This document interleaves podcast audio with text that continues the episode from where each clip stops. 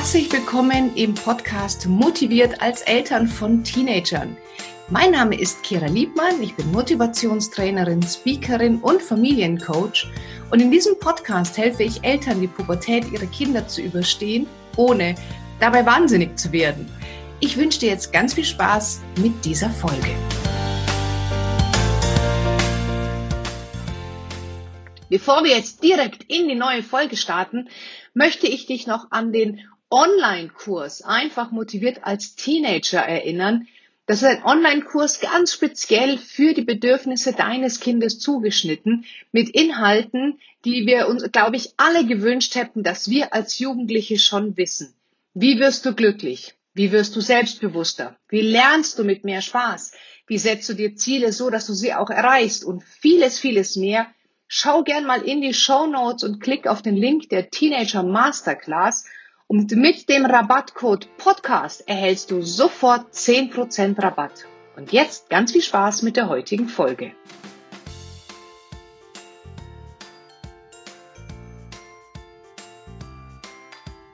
Hallo und herzlich willkommen zur heutigen Podcast-Folge. Heute habe ich einen Gast äh, eingeladen. Wir sind schon länger im Kontakt und ich freue mich wahnsinnig, dass das heute klappt, und zwar Franziska Rubin. Franziska ja, moin, moin, hallo. Wunderschönen guten Morgen. Franziska Rubin ist Autorin. Sie hat ein Buch geschrieben und zwar Heilen mit Lebensmitteln. Und das ist ein ganz spannendes Buch und ich habe sie gefragt, ob wir darüber sprechen können, wie kann man das mhm. denn bei Jugendlichen anwenden. Und darüber wird es heute gehen. Liebe genau. Frau Rubin, wollen Sie sich mal den Hörern ganz kurz selber vorstellen? Was machen Sie? Ähm, wer sind Sie? Ja, bin ja eigentlich Ärztin und die meisten werden mich kennen aus fast 18 Jahren Hauptsache gesund, das ich beim MDR ah. moderiert habe im Fernsehen. Mhm. Das war ja lange Zeit Deutschlands äh, ja, bekannteste oder erfolgreichste Gesundheitssendung. Und ähm, ich habe vor zehn Jahren ungefähr angefangen, Bücher zu schreiben, mhm. äh, als die Kinder noch ganz klein waren. Und habe viel über Hausmittel geschrieben, weil ich der Meinung bin, dass äh, wir viel mehr die Kräfte der Natur für uns nutzen können eben auch in Lebensmitteln, aber eben auch in vielen anderen naturheilkundlichen Anwendungen in Kombination mit der Schulmedizin. Ne? Einmal als Ärztin denkend sozusagen die ganze Palette für uns zu öffnen, weil ich denke, das bringt für alle Vorteile. Also für die Patienten wie für die Ärzte, die mehr Möglichkeiten haben, wie fürs Gesundheitssystem, was entlastet wird. Das sind so die Dinge, die mich treiben. Und dann bin ich nach Australien gegangen, weil mein Mann Australier ist vor vier Jahren. Da waren wir jetzt vier Jahre und sind ja Gott sei Dank noch rechtzeitig rausgekommen mhm. vor den ganzen Bränden, Überflutungen und jetzt ist ja auch das Land abgeregelt mit Corona. Ja, und ähm, jetzt bin ich wieder hier und bin habe mich sehr, sehr gefreut, dass dieses letzte Buch, also Heilen mit Lebensmitteln, ein, so ein Riesenerfolg geworden ist, was mir auch zeigt, dass äh, wir ein anderes Bewusstsein zurzeit haben für Lebensmittel, was die können, sowohl innerlich wie auch äußerlich. Ja, und das trifft ja auch momentan gerade den Zahn der Zeit. Wir jetzt hier gerade, wir nehmen das auf zu Zeiten von Corona. Hm, da ist ja Gesundheit ja. wirklich wieder absolut im Fokus der Menschen. Merken Sie das auch? Naja, es geht vor allen Dingen darum, wir merken plötzlich, ah, wir haben eigentlich von der schulmedizinischen Seite gar nicht so viele Möglichkeiten, mhm. was man machen kann. Und es wird plötzlich wieder so wichtig, äh, wie ist denn das Immunsystem aufgestellt? Ja, wie krank bin ich denn eigentlich? Und welche Abwehrmechanismen stehen meinem Körper zur Verfügung? Das finde ich interessant daran, weil es ist im Grunde ja oft so. Wir denken, es gibt für vieles Lösungen und ich kann als Arzt sagen, es gibt für vieles Lösungen, aber für vieles eben auch nicht. Und am Ende ist es so, dass ein gesunder Körper natürlich viel mehr ab kann und äh, verpackt als ein kranker Körper. Und auch da kann ich wieder sehen, ähm, ja, wie halte ich den sozusagen in, einem, in einer, einer Spannung, in einer, einer, einer gesundheitlichen Spannung, dass der sich wehren kann, wenn was kommt oder nicht. Ja, absolut, absolut. Und wenden Sie denn die dort die Tipps, die Sie geschrieben haben, wenden Sie die in der eigenen Familie auch an? ja, so bin ich ja gekommen. Ich habe ja zum Beispiel als zweites Buch, also erste waren ja die besten, meine besten Hausmittel, dann kam da die meine sanfte Medizin für Kinder, weil ich hatte ja das Glück, muss man ja sagen, obwohl es mich ganz schön gesmasht hat, Zwillinge zu bekommen und dann noch ein Kind direkt hinterher. Also es war ja praktisch eine Drilling-Situation. Und wieder hier. Das weiß ich, man, Sie wissen das super gut. Ähm, man hat dann einfach zu Hause nur noch das Krankenschwesterhäubchen auf, weil die einfach krank sind, sowieso in der Phase und sich dann immer noch gegenseitig anstecken. Und wir haben hier eine Schlacht gehabt von Ohrenschmerzen, ähm, Fieber, Bauchschmerzen. Na, na, na, die haben das schnell durchgemacht in kurzer Zeit. Ja, innerhalb von ein paar Jahren waren wir durch. Mhm. Aber das war schon heftig teilweise. Und da habe ich mich halt selber so stark umgeguckt, was gibt es in der Naturheilkunde, was gibt es an Hausmitteln und daraus ist eben auch diese meine sanfte Medizin für Kinder entstanden. Ja. Das war wirklich aus eigener Betroffenheit und da habe ich eben auch gemerkt, wie, wie gut das funktioniert. Mhm. Und Sie waren ja jetzt, haben Sie erzählt, vier Jahre in Australien mit den Kindern. Genau. Hat das gut funktioniert? Äh, das hat meistens gut funktioniert, mhm. aber das war auch eine Herausforderung. Also ich finde zum Beispiel die Zeit des Ankommens dort und die Zeit des Rückkommens finde ich psychologisch schwierig. Mhm. Ähm, also das, das war schon, war schon interessant. Und ja. da muss man sich dann auch als Mutter, also ich habe dann gemerkt, zum Beispiel, die waren gerade doll, als wir rübergegangen sind. Wir hatten ja da noch keine Freunde und mhm. ähm, es war so dieses Eingewöhnen, neues Schulsystem, neue Sprache, alles neu. Und äh, da war bei uns die Hölle los zu Hause. Da habe ich manchmal gedacht, was geht denn hier ab? Mhm. Äh, ich hatte keine Hilfe mehr. Vorher hatte ich ja viele Freundinnen oder sogar eine Haushaltshilfe oder so. Und da gab es schon viele Situationen, wo ich gedacht habe, was, was ist denn hier los? Habe ich alles falsch gemacht bis hierhin? Weil einfach, die waren alle so unsettled, sagt man im Englischen. Also mhm. so durcheinander, durch den Wind. Ja. Wie alt waren ja. Ihre Kinder, als Sie nach Australien gegangen sind?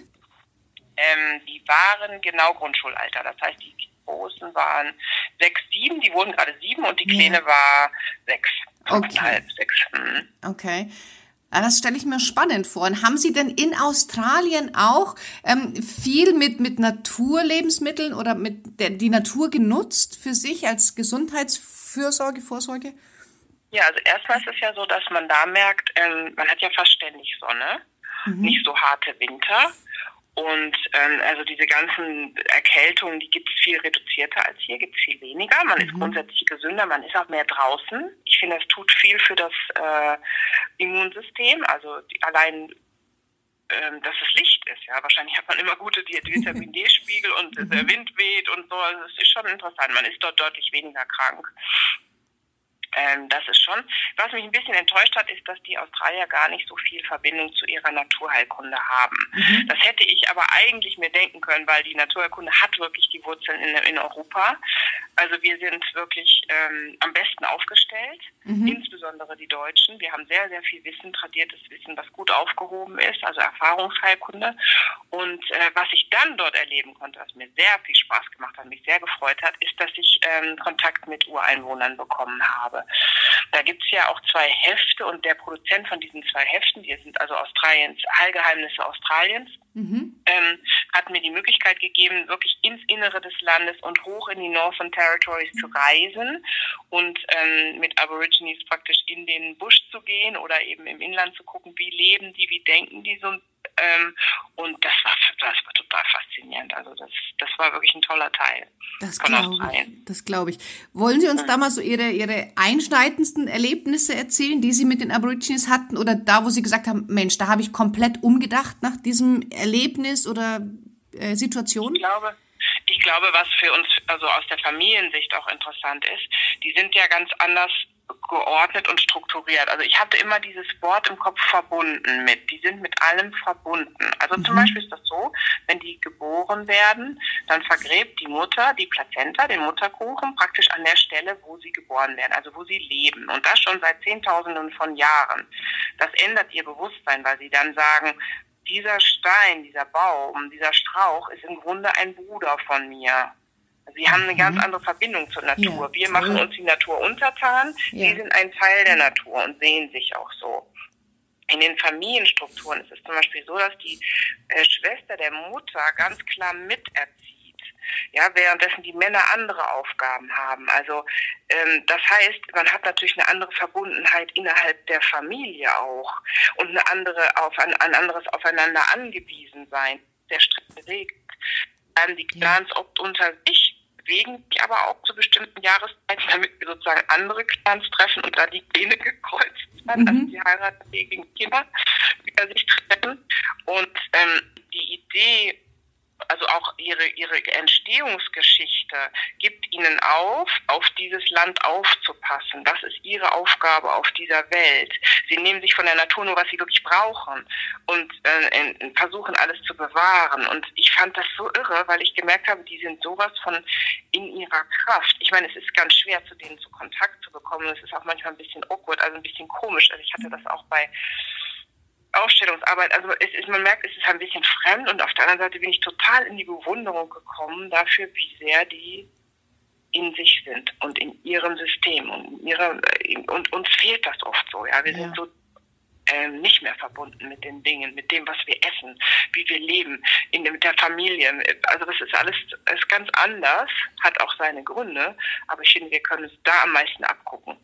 Ja, wahrscheinlich sowas wie, wie Massentierhaltung. Das, das werden sie wahrscheinlich, die Aborigines, überhaupt nicht nachvollziehen können, wie man diese, diese Tiere essen kann, nehme ich an, oder? Diese, oder Genmais oder diese ganzen Lebensmittel, die wir zum Teil zu uns nehmen.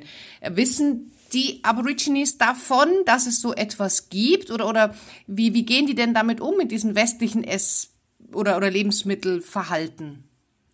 Ähm, ja, das ist ein wichtiger Punkt. Also die Aborigines, die essen schon Tiere, aber sie bedanken sich bei dem Tier, das ja. das Leben lässt für sie.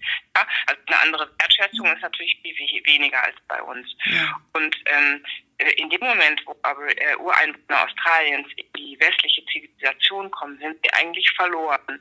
Ihnen fehlen 10.000, 40.000 Jahre ähm, Veränderung des mhm. Genpools. Das heißt, die kriegen unheimlich schnell Diabetes, die kriegen sehr schnell eine Niereninsuffizienz und äh, ähm, werden auch sehr schnell alkoholabhängig. Das ist wirklich ein Gefähr das ist ein großes Problem und deshalb leben die auch sehr zurückgezogen. Die Stämme versuchen, die letzten Stämme sozusagen, die Stammoberen versuchen, die letzten Stämme zu bewahren in den Northern Territories sozusagen abgeschieden von der Zivilisation. Mhm.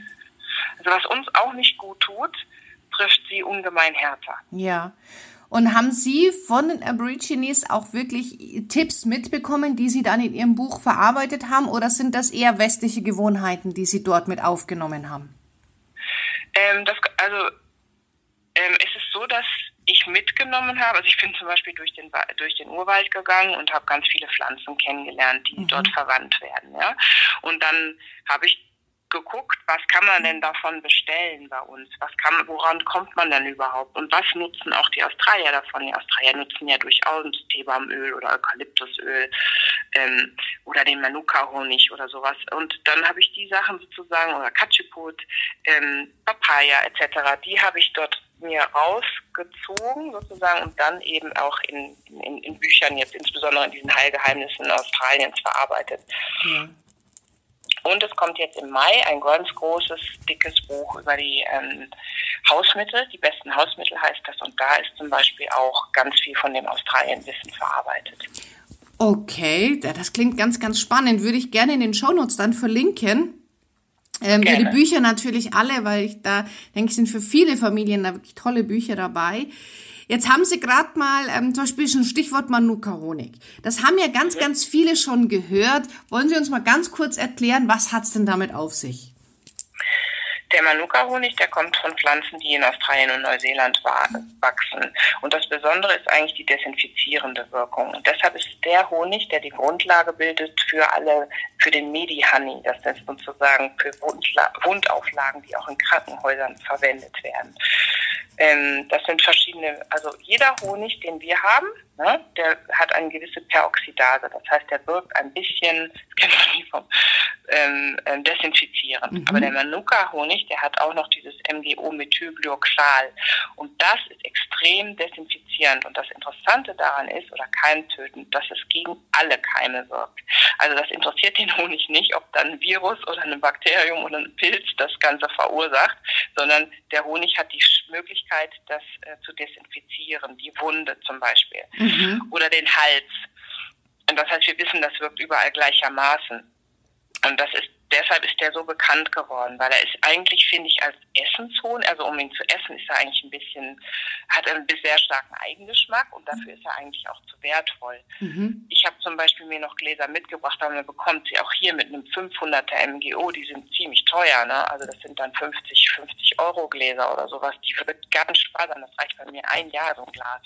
Okay. Einfach nur bei Halsschmerzen, jetzt zum Beispiel, ganz irre Situation dafür. Jeder, der merkt, dass der Hals anfängt zu kratzen, man weiß ja nicht, was dahinter steckt ja. Zeit, ähm, einfach jede Stunde einen, einen Löffel, äh, einen halben Löffel, Teelöffel Manuka-Honig im Mund zergehen lassen. Okay. Weil der so desinfizierend wirkt, ja. Kann auch mit Salz gurgeln oder so, aber um beim Honig zu bleiben, ja. der ist sensationell, weil zum Beispiel in Kliniken hat man die Erfahrung gemacht, dass es so schlecht heilende Wunden gibt. Und ja. man, man hat dort äh, resistente Keime drin, die gegen Antibiotika, auf Antibiotika gar nicht mehr ansprechen. Und dann kann man plötzlich mit Medi-Honey-Auflagen weiterkommen, ja, oder mit Honigauflagen. Das mhm. ist total irre.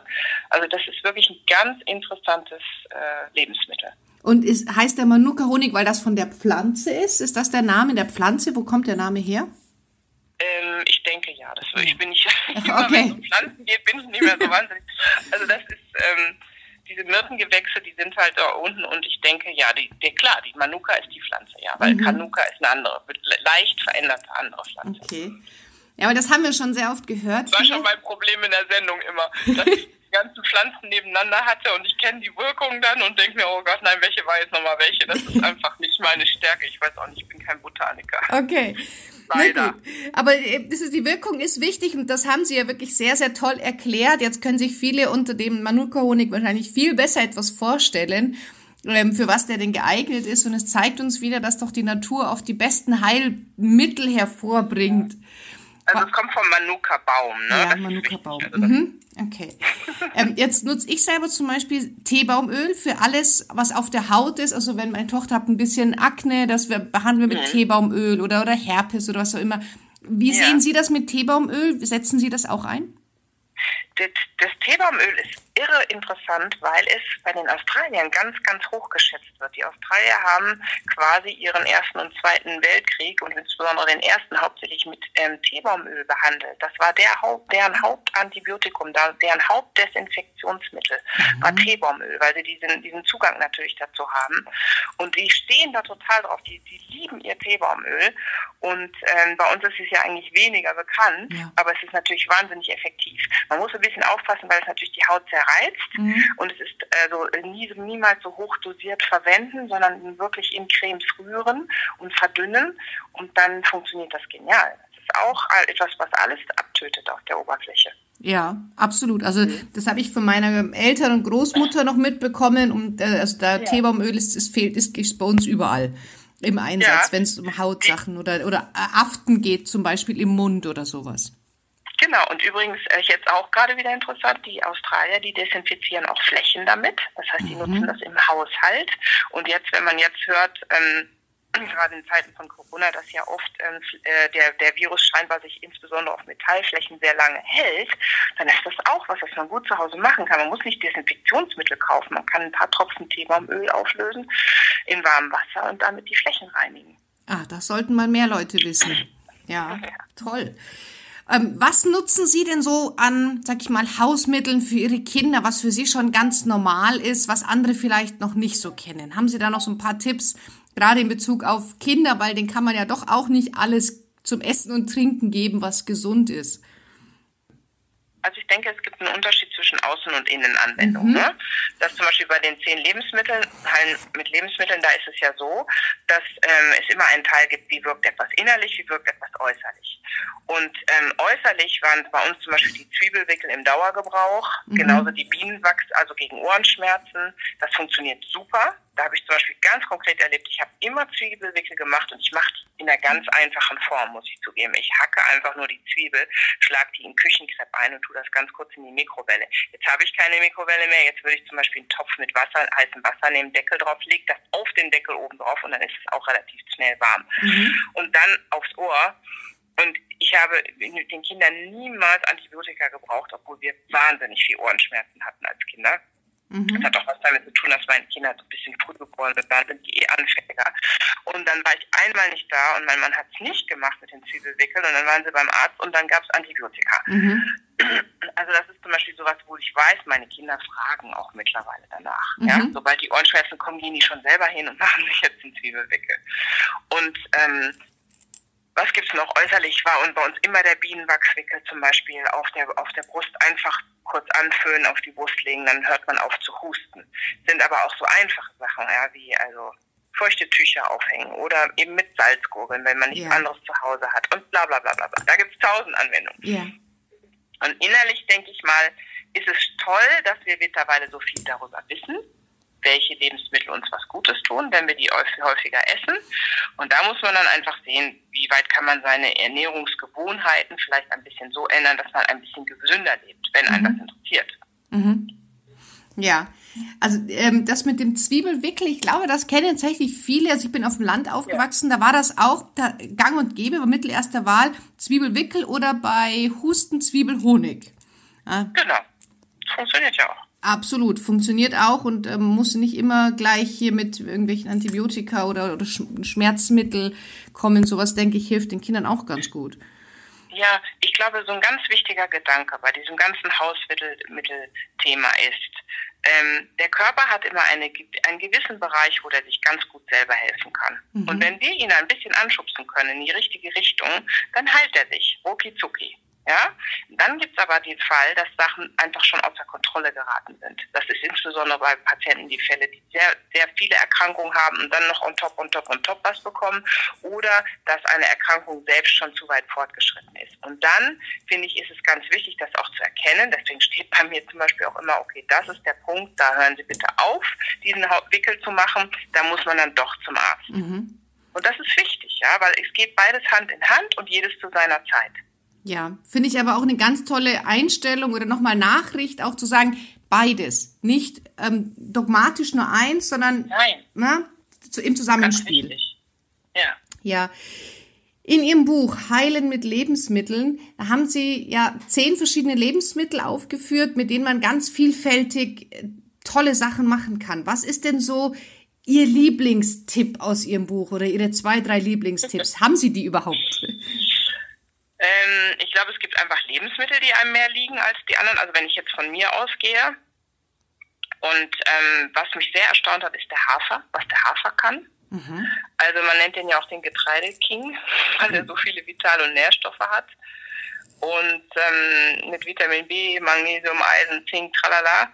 Und der Hafer kann sehr viel innerlich wie auch äußerlich. Und das finde ich interessant. Das heißt, ähm, der kann äh, Cholesterin senken, der kann ein Diabet gegen ein Diabetes anwirken. Das heißt sogar, es gibt eine Studie mit Menschen, die Diabetes ähm, Insulin spritzen. Wenn die ein bis zwei Hafertage im Monat machen, können die ihre Dosis vermutlich reduzieren. Natürlich immer in Absprache mit dem, mit dem Arzt, aber in dieser Studie hat das tatsächlich funktioniert. Dann ist der Hafer äußerlich interessant, weil er wirkt für Ekzeme, Diabetiker, Neurodermitiker, gegen Ekzeme natürlich, ne, durch Bäder, mit Haferkleie, mit Haferstroh, mit Haferauflagen, die einfach wundheilend sind. Und der Hafer macht was Interessantes mit dem Immunsystem. Der gleicht es aus, äußerlich wie innerlich. Und da war ich echt erstaunt, was der alles kann. Zum Beispiel. Wow, das ist, wie spannend. Das macht richtig Lust, Ihr Buch zu lesen. Ich durfte ja schon äh, reinlesen. Es ist wirklich, ich kann das nur jedem empfehlen. Es ist so, so spannend und das ist, da muss ich nicht irgendwie die Dinger in Fernost bestellen, sondern das sind Lebensmittel, die kriegt jeder ja. im Supermarkt. Und das finde ich ja das Tolle, dass ich hier nicht in irgendwelche Spezialgeschäfte gehen muss, sondern das sind, das, das hat jeder ja. zu Hause. Ja, das stimmt, zum Beispiel der Kohl. Ne? Der Kohl ist ja was, was wo ich auch sagen würde, boah, nee, also Kohl, da kann ich jetzt ja. anfangen. Ich bin ja. ja in Hannover aufgewachsen und gepestet worden mit Braunkohl und Regenwurst. Oh. ähm, aber gerade der Grünkohl, der kommt ja jetzt zurück, praktisch seit, also vor fünf Jahren oder was, dann würde ich sagen, hat das angefangen als äh, Superfruit aus New York, mhm. Kale. Und das ähm, hat insbesondere die junge Generation erreicht, dass der Kale jetzt nicht mehr gekocht wird, sondern eben als Salat gegessen wird oder viel in Smoothies dort mhm. verwirrt wird, weil der so viele ähm, positive Eigenschaften hat. Und da finde ich es wieder schön, dass wir mittlerweile viel Grundlagenforschung haben zu diesen Lebensmitteln beziehungsweise zu naturheilkundlichen Anwendungen. Wir wissen meistens, was da drin wirkt und warum. Mhm. Und bei dem Kohl ist das zum Beispiel so, dass der den Darm stärkt, dadurch, dass der natürlich vergehrt. Der macht eine Milchsäurebildung im Darm, was unserer ähm, Flora im Darm hilft, sodass wir einfach ein stärkeres Immunsystem bekommen. Ja. Dann gibt es natürlich die Ballaststoffe, die dann wieder Blutzucker und Cholesterin senken wirken. Also viel. Der Kohl macht viel und bestimmte Kohlarten machen bestimmte Dinge. Also Grünkohl ist zum Beispiel besonders gut für die Augen und ähm, so Sachen wie Würsing oder Weißkohl kann man wieder gut für arthritische Auflagen nehmen, wenn man Gelenkschmerzen hat. Das geht ganz schnell und ist sehr wirkungsvoll. Also der Kohl kann auch sehr viel, wo man eigentlich gedacht hätte, Mensch, was für ein olles Lebensmittel. So. Total unsexy, ja, das stimmt. Ja, äh, ja. Geben Sie denn auch Empfehlungen, wie viel oder wie oft man das essen oder zu sich nehmen oder auflegen sollte, bis es wirkt? Weil manches muss man ja wahrscheinlich regelmäßig machen, oder? Klar, bei Auflagen ist das natürlich klar, da steht dann immer so und so lange liegen lassen oder so, das ist klar. Ja. Ähm, ich denke mir, bei der innerlichen Anwendung ist die Botschaft eigentlich, guckt mal, dass die Kartoffel, der Honig, Hafer, Ingwer, Kohl oder sowas kann ganz viel, baut es doch mal mehr ein, mhm. weil ihr euch damit etwas Gutes tut. Und ähm, beim Kurkuma zum Beispiel gibt es konkrete an, an, an äh, ähm, Dosierungsanleitungen, weil man beim Kurkuma auch überdosieren kann. Das mhm. ist ja ein Pulver, da kann man ja ganz schnell eigentlich viel zu viel ja. jeden Tag zu sich nehmen. Aber ansonsten ist es eher dieses generelle, ähm, nimmt das mehr. Okay. Das ist wirklich ganz, ganz spannend und ich denke, dass viele, die jetzt hier hören, absolut Lust auf ihr Buch bekommen. Das findet auch jeder von euch in den Show Notes. Ist ein ganz, ganz tolles Buch. Holt euch das. Mit einfachen Lebensmitteln kann man wahnsinnig viel erreichen. Ähm, Frau Rubin, vielen, vielen Dank. Das war ein ganz, ganz interessanter Podcast. Ich habe selber sehr viel mitgeschrieben. Und ja, haben Sie denn jetzt am Schluss noch eine Botschaft für die Familien da draußen? Ja, ich denke, wir haben über das ganze Thema Kinderernährung ja eigentlich nicht geredet. Das können wir ja nochmal in einem extra Podcast vielleicht machen, wie man das so sozusagen seinen Kindern näher bringt, auch dieses ganze Thema und wie dann so ein Frühstück und Mittagessen sowas aussehen könnte. Ähm, ich denke mir, ähm, die wichtigste Botschaft haben Sie eigentlich immer auf Ihren Seiten, dass die Kinder das machen, sozusagen, was die Eltern machen. Und die Eltern, wenn die sich selber Lust machen auf eine Veränderung, weil sie merken dann auch plötzlich, ich brauche nur ein paar, paar kleine Schrauben zu drehen und es geht mir besser, dann ziehen die ja auch die ganze Familie damit mit. Ja, das stimmt, das stimmt. Und wenn wir das vorleben und vormachen und als ganz selbstverständlich ansehen, dann werden auch unsere Kinder irgendwann kommen und sagen, Mama, kannst du mir einen Zwiebelwickel machen, statt dass sie fragen, ja, wann können wir zum Arzt gehen? Also ihre Kinder machen das ja genauso ja. auch. Ne? Sie, die, die, die haben die heilende Wirkung ja. mitbekommen und fordern die dann auch ganz selbstverständlich ein. Ja, also der, der Haupt, der wichtigste Faktor finde ich eigentlich, wenn ich als Frau, und es sind ja meistens die Mütter, Hausmittel anwenden kann, werde ich ganz anders reagieren, wenn mein Kind kommt mit seinen Beschwerden. Ja. Ich werde nämlich nicht sagen, oh Mist, jetzt müssen wir zum Arzt fahren oder sowas, dann kriege ich ja selber Panik und dann sitze ich in einem vollen Wartezimmer und das ist ja ein Horror, ja. sondern ich weiß, ich kann jetzt erstmal das und das nehmen. Ich werde befähigt, dem Kind zu helfen, es macht mich ruhig, es macht das Kind ruhig und dann sind die Sachen oft so schnell, ich erlebe das so schnell, dass ein oder zwei Stunden später schon durch ist das Thema und dann spielt das Kind wieder und man denkt sich, ist ja interessant. Ja. Ja, früher wäre ich jetzt zum Arzt gefahren oder so. Das gibt Ihnen ja auch, oder es gibt den Müttern ja auch eine gewisse ja, äh, Kontrolle wieder zurück. Man muss die nicht abgeben an den Arzt, sondern ich kann entscheiden, was passt jetzt für mein Kind. Und wir wissen das intuitiv, glaube ich, sehr, sehr oft, wenn wir uns mit den Themen auseinandersetzen, was jetzt passen könnte, oder? Genau, und das finde ich so faszinierend, wer, das, wer sich da ein bisschen reindenkt, weil die Kinder haben ja immer die gleichen Sachen. Jedes Kind hat ja seine eigenen Achillesferse sozusagen. Der eine ja. kriegt Ohrenschmerzen, der nächste hat immer Husten, der dritte hat Durchfall oder äh, Bauchschmerzen. Ja, ja, bei bestimmten Sachen. Und wenn ich da meine passenden paar Hausmittelchen parat habe, dann kann ich sofort das im Keim ersticken. Ja. In der Regel. Ja. Ja, und dann ist es egal, ob das Samstagabend oder Sonntagmittag ist. Ich, ich bin wirksam und kann meinem Kind helfen, was natürlich auch was mit der Mutter-Kind-Bindung macht am Ende genau. des Tages. Und wir wissen ja, dass ein ganz großer Teil der Wirkung, das wissen wir auch in der Hochschulmedizin, ist allein mal, dass sich jemand einem zuwendet, dass der ruhig ist, dass der sagt, das wird wieder, jetzt machen wir mal das und das. Also bei unseren Kindern, wenn die in ihrem, wenn die ihr ansteigendes Fußbad machen, dann entsteht richtig gute Laune, obwohl die vorher gerade nur rumgeröchelt haben. Ja. ja, es ist einfach etwas, man, man verdreht eine Situation von etwas, was Angst macht, was alle belastet, wo Stress entsteht und so äh, in etwas, wo man sagt, okay, ich komme jetzt wieder unter Kontrolle, wir wissen, was wir machen müssen, das machen wir jetzt mal gemeinschaftlich. Und wie Sie sagen, es ist was Tolles auch für die Mutter-Kind-Bindung an der Stelle. Ja, also ich weiß, meine Töchter kommen oft einfach nur und sagen, Mami, kannst du einen Bussi geben? Und egal wie schlimm es war, nach dem Bussi geht es einfach besser. Ne, also, ja, man weiß ja auch, dass das Pusten hilft aufs Knie. Genau, genau. Also deswegen finde ich das das ist viel, viel mehr als nur zu sagen, ich, ich äh, heile jetzt äh, mein Kind, sondern das macht auch hinten energetisch und, und mit der Familie macht das ganz, ganz viel. Deswegen ist das ja so eigentlich ein großes Thema, wenn man es vielleicht vorher gar nicht so gesehen hat, wenn man selber seine Familie heil machen kann.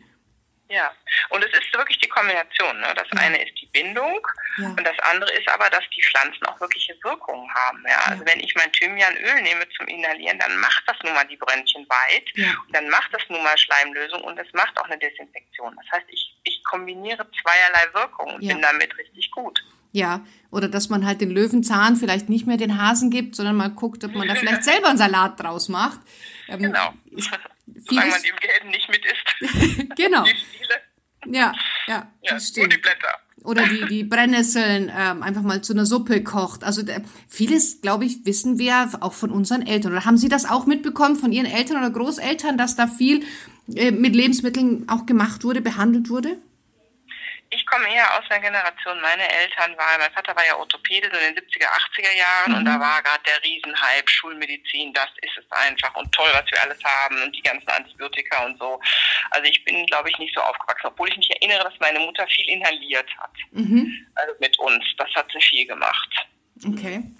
Ja, das ist, äh, da ist auch viel Wissen, was, glaube ich, jetzt verloren geht, noch von eben unseren Großmüttern oder den, den, den vielen Generationen, die auf dem, gerade auf dem Land aufgewachsen sind. Da geht, ist bestimmt auch noch viel Wissen da, was, was nicht weitergegeben wird, oder? Wie, wie sehen Sie ja, das? Ja, aber, aber deswegen, ich glaube, mein neues Buch hat 450 Seiten. wow. Das sind nur Hausmittel gegen die alle Erkrankungen quasi, die wir kennen. Ja, wie Und toll. Äh, das, äh, die besten Hausmittel, ja. Das ist einfach so Nachschlagewerk und das ist einfach. Man kann es super gut anwenden. Es gibt immer eine Übersicht, okay, wie lange dauert das? Muss ich zum Arzt? Ja oder nein? Ja. Ist das ansteckend? Ja oder nein? Zack, und dann kann ich loslegen mit den einfachsten Dingen, die ich zu Hause habe. Oh, toll. Wann kommt das Buch raus? Im Mai. Die besten Hausmittel im Mai. Mhm, Dafür. Mhm, was wirklich hilft.